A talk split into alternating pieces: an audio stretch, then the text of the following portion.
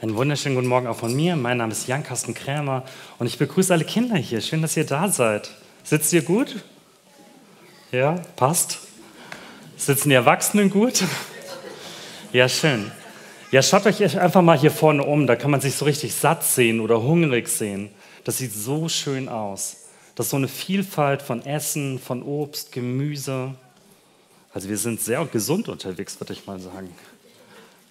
Ich fand das auch hier mega mit diesem Wachstum, wie rasant das mit diesem Zaubertisch geht. War es einfach voll da. Wir feiern das Fest der Dankbarkeit. Ein Tag im Jahr wollen wir eine Party feiern, um richtig dankbar zu sein. Bist du dankbar heute Morgen? Lebt das so in deinem Herzen? Ich brauche manchmal so eine Zeit und es ist gut, so eine Erinnerung zu haben, neu ähm, die Dankbarkeit in den Blick zu bekommen. Und es ist gut, wenn ihr das tut. Denn dieses Bild passt tatsächlich zu dankbar sein.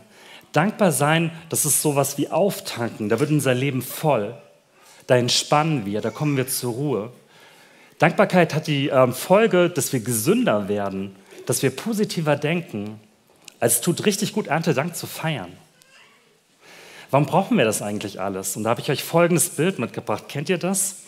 Ihr steht vor eurem Kleiderschrank, der ist gerammelt voll, es passt nichts mehr rein. Was soll ich denn anziehen?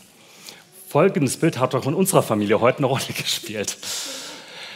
Wir haben die Fülle und trotzdem stehen wir irgendwie im Mangel da drin. Und ich glaube, das ist so ein sinnbildliches Ding. Wir haben einen vollen Kühlschrank, wir haben ein Haus, wo wir kaum mehr Zimmer frei haben und trotzdem spüren wir manchmal den Mangel in unserem Leben. Wofür bist du dankbar? Und ich habe euch ähm, eine Definition mitgebracht dafür. Dankbarkeit hat mit Demut zu tun.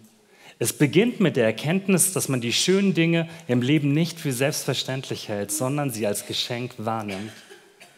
Das ist eine bewusste Entscheidung, wenn du dankbar bist. Du siehst was an, du nimmst was wahr als Geschenk. Jemand Kluges hat mal gesagt, ähm, ich kann ganz viel besitzen. Wenn ich nicht dankbar dafür bin, dann besitze ich nichts. Erst der dankbare Blick macht etwas zu meinem. Wenn du auf dein letztes Jahr so schaust, welches Bild hättest du da gemalt?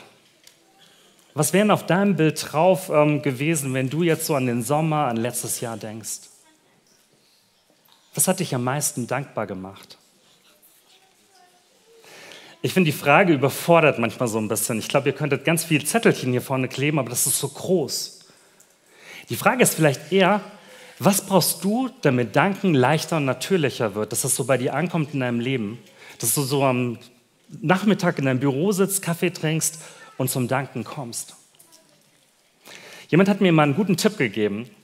Der steht morgens auf und dankt Gott für drei Dinge, die ihm da einfallen, kurz nach dem Aufwachen. Dann nimmt er sich vor, einer Person ganz bewusst Danke zu sagen an dem Tag. Und am Abend schaut er zurück auf die letzten 24 Stunden und sagt fünf Dinge, für die er dankbar und zufrieden ist.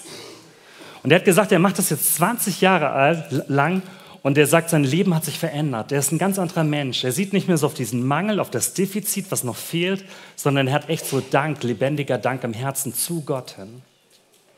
Und ich hoffe, dass das dieser Gottesdienst so bringt, dass da mehr Raum ist für das, was du in deinem Leben als Geschenk empfangen hast. Ja, ein Bild steht klar im Zentrum hier. Ihr habt, Kinder habt uns das ja mega klar gemacht. Ich komme vom kleinen Dorf, von Friedensdorf und ich liebe ähm, dieses Motiv, weil das kann man riechen, das kann man spüren, das kann man schmecken. Dann, wenn die Erntezeit ist, dann fahren ganz viele Bulldogs durchs Dorf. Bennett, das wird doch bestimmt dich interessieren, oder?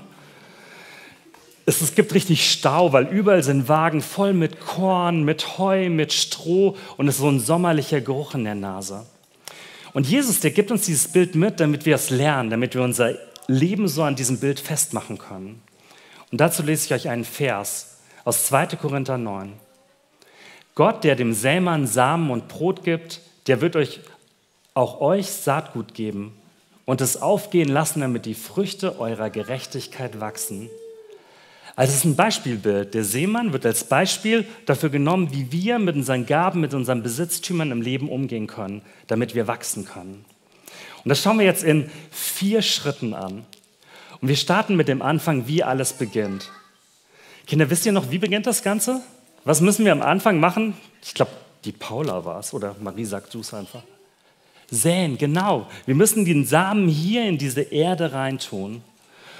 Und Gott sagt uns so zu, wir sollen nicht nur so ein paar Samen da reintun, sondern wir sollen einen Haufen Samen da reintun. In dem Vers, ähm, ja, es müsste Vers 6 sein. Denkt daran, erinnert euch, wer spärlich sät, wird nur wenig ernten. Wenn ich nur zwei Samen da rein tue, dann wird gar nicht so viel wachsen daraus. Wir haben einen guten Freund, der ist ehemaliger ähm, Schuldirektor. Und wir haben ein tolles Gespräch mit ihm gehabt vor einer tollen Bergkulisse. Und er hat uns erzählt über eine Sache, über die er echt traurig ist. Er ist traurig darüber, dass ihn so wenig Freunde von früher anrufen. Und wir haben dann darüber geredet, woran das denn liegen könnte. Und er hat erzählt, ich habe so viele Menschen durch die Schule in meinem Leben gehabt, so viele Beziehungen. Ich hatte keine Zeit für meine Freunde auch noch, mich zu kümmern. Wer spärlich sät, der kann vielleicht am Ende des Lebens nicht das ernten, was er gerne sich wünschen würde. Und dieser Schuldirektor, der hat sich gewünscht, Freunde, dass Freunde anrufen, ihm zuhören. Wo willst du säen? Wo willst du reichlich aussehen, damit etwas wächst in deinem Leben? Aber wer reichlich sät, wird auch reichlich ernten.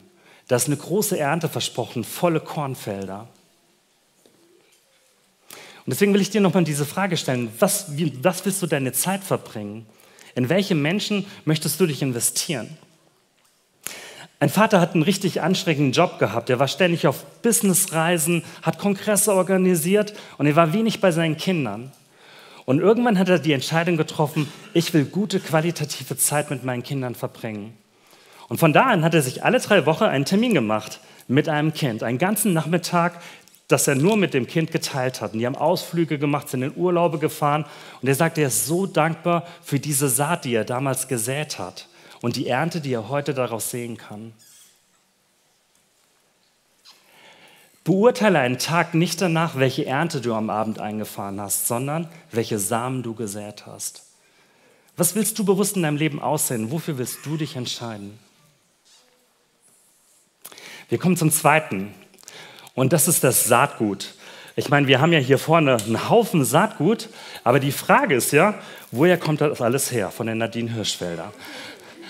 Aber unser Text sagt uns, dass das Saatgut tatsächlich von etwas Größerem kommt. Da steht, Gott, der Sämann, ähm, Gott, der dem Sämann Samen und Brot gibt, der wird auch euch euer Saatgut geben. Gott ist der Ursprung für das Saatgut. Und jetzt wollen wir mal eintauchen in den Kontext von diesem Bibelwort, denn es, da ist eine ganz spezifische Situation. Denn es geht da um Geld. Dieser Abschnitt, der ist an die Korinther geschrieben worden. Paulus hat den geschrieben. Und der ist so ein bisschen, ich würde sagen, so einen mahnenden Unterton hat er. Macht das wahr, was ihr angekündigt habt. Ihr wolltet eine Spende an die Jerusalemer geben, denn die waren sehr arm und die Korinther waren reich. Und er ermahnt sie so ein Stück weit, macht das wahr, was ihr angekündigt habt. Gebt euer Geld an diese Gemeinde. Und es soll eine echte Spende sein, eine Gabe des Dankes und nicht eine Gabe des Geizes. Wie gehst denn du mit deinem Geld um? Wie wirkt das so auf dich, wenn du das so hörst? Ich stelle mir das so vor, die Korinther, die haben damals wie im Gottesdienst hier gesessen, vielleicht saßen die Kinder direkt vor der Bühne und die Erwachsenen dahinter, da saßen Reiche, da saßen Arme, welche die die Taschen voller Geld hatten und welche die vielleicht nur so eine winzige Kupfermünze hatten. Und denen sagt Paulus hierzu, gebt eine Spende des Dankes und nicht des Geizes. Gar nicht so leicht in so Zeiten von Inflation ähm, was abzugeben von dem, was man bekommen hat. Wie hat Paulus das gemeint? Und da will ich starten mit der Sp ähm, Spende des Geizes, denn das soll es nicht sein. Was ist Geiz? Als Geiz bezeichnet man eine übertriebene Sparsamkeit, damit verbunden auch den Unwillen, Gütern zu teilen. Es ist eigentlich genau das Gegenteil von Erntedank. Das ist das Gegenteil von Großzügigkeit, Geld bei sich zu behalten. Aber wir lesen auch was von Sparsamkeit. Sparsamkeit ist ja nicht was Schlechtes, sondern in schwierigen Zeiten bei Inflation muss ich sparsam sein, damit ich meine Rechnung bezahlen kann. Was gibt es für Formen von Geiz? Und da bitte ich einfach mal für euch selber zu hören, ob vielleicht eine davon auf dich zutrifft. Die erste ist Menschen, die anderen gegenüber großzügig sind, aber sich selbst nichts gönnen. Da teilst du ganz frei aus an andere, aber du selbst bist vergessen, du gehst leer aus. Das ist so ein bisschen, ich bin nichts wert. Das zweite, Menschen, die allen und sich selber gegenüber geizig sind. Das sind wahrscheinlich die Investmentbanker, die einfach alles Geld anlegen wollen, dass das Vermögen immer steigt. Doch was ist es wert am Ende des Lebens, wenn ich einen Riesenbetrag habe und ich habe nichts damit angefangen, kein Säen, kein Ernten? Und das Dritte, Menschen, die sich selbst gegenüber ganz großzügig sind, die sich einen guten Urlaub gönnen, ein tolles Auto, aber anderen gegenüber geizig sind. Das sind so ein bisschen die Egos. Wo trifft das auf dich zu? In welchem Kreis ist vielleicht die Stelle, wo Gott dich herausfordert, in deinem Geiz zu wachsen, in diese Fülle von dieser Geschichte, von diesem Sämann hinein? Genau, da sehen wir die Inflation nochmal in einem Korb. Und jetzt schauen wir hin, wofür Paulus sie tatsächlich ermutigen will. Und das ist was ganz anderes, wie ihr vielleicht aus meinen Untertönen jetzt rausgehört habt. Jeder gebe so viel, wie er sich im Herzen vorgenommen hat. Wie viel du spendest ähm, in deinem Leben hier in der Gemeinde, das ist die Sache, die du in deinem Herzen triffst. Das kann dir keiner vorgeben, sondern das ist eine ganz freie Entscheidung, sagt der Paulus. Und wenn du es tust, tu es nicht mit Verdruss oder aus Zwang, sondern aus Dankbarkeit, aus Freude. Gott liebt fröhliche Geber und das macht, schreibt dir nicht da rein, um Leute zu manipulieren, sondern wenn du etwas gibst, dann gib es fröhlich, mit vollem Herzen, weil Gott dir gibt. Und auf diesen Vers ist ein Versprechen. In Vers 8. Und kann euch mit derart vielen Wohltaten überschütten, dass ihr nicht nur jederzeit genug für euch selbst habt, sondern auch anderen noch reichlich Gutes tun könnt. Nehmt Gott bei diesem Versprechen, ob der dich überschütten wird mit Wohltaten, mit guten Gaben, wenn du dich investierst in andere Menschen, sei es hier in der Gemeinde, sei es außerhalb der Gemeinde. Was genug ist, ist niemals zu wenig. Das hat Seneca gesagt. Wo gibt es denn genug in deinem Leben? Wo bist du zufrieden? Was genug ist, ist niemals zu wenig. Wir gehen einen Schritt weiter und jetzt kommen wir zu einem ganz spannenden Kreislauf. Denn an Erntedank gibt es einen Kreislauf und den haben wir folgendermaßen mit diesem Bild ausgedrückt. Das ist aus unserem Hof, das ist das Bild, ähm, was die Friedi angepflanzt hat. Jetzt könnt ihr ihre Gärtnerkünste sehen. Aber dieses Bild hat so ein bisschen Symbolcharakter für uns. Ähm, wir hatten mal einen ganz schönen Garten angelegt und der wurde platt gemacht durch eine Baustelle. Und dann jetzt zwei Jahre später haben wir uns überlegt, wir würden gern wieder was machen, aber dann müssen wir es wieder selber bezahlen. Und wir waren ein bisschen zu geizig dafür, das zu tun. Und dann haben wir uns schließlich überlegt, oh, lieber einfach nicht nachdenken, wir machen das. Und wir haben so ein paar kleine Beete gemacht, wir haben ein bisschen ähm, Rindenmulch ausgestreut. Und worauf ich hinaus will, so viele Leute kamen zu uns hin, das sieht so schön aus. Wir sind so dankbar, dass ihr was hier in dieser Betonwüste macht. Und uns haben Familien besucht und Kinder haben drauf gespielt. Und wir wurden zu Beschenkten dass ganz viel Dank ausgesprochen würden für was, wo wir sagen würden, ja, es war jetzt nicht riesengroß. Und das meint Paulus mit diesem Kreislauf der Dankbarkeit.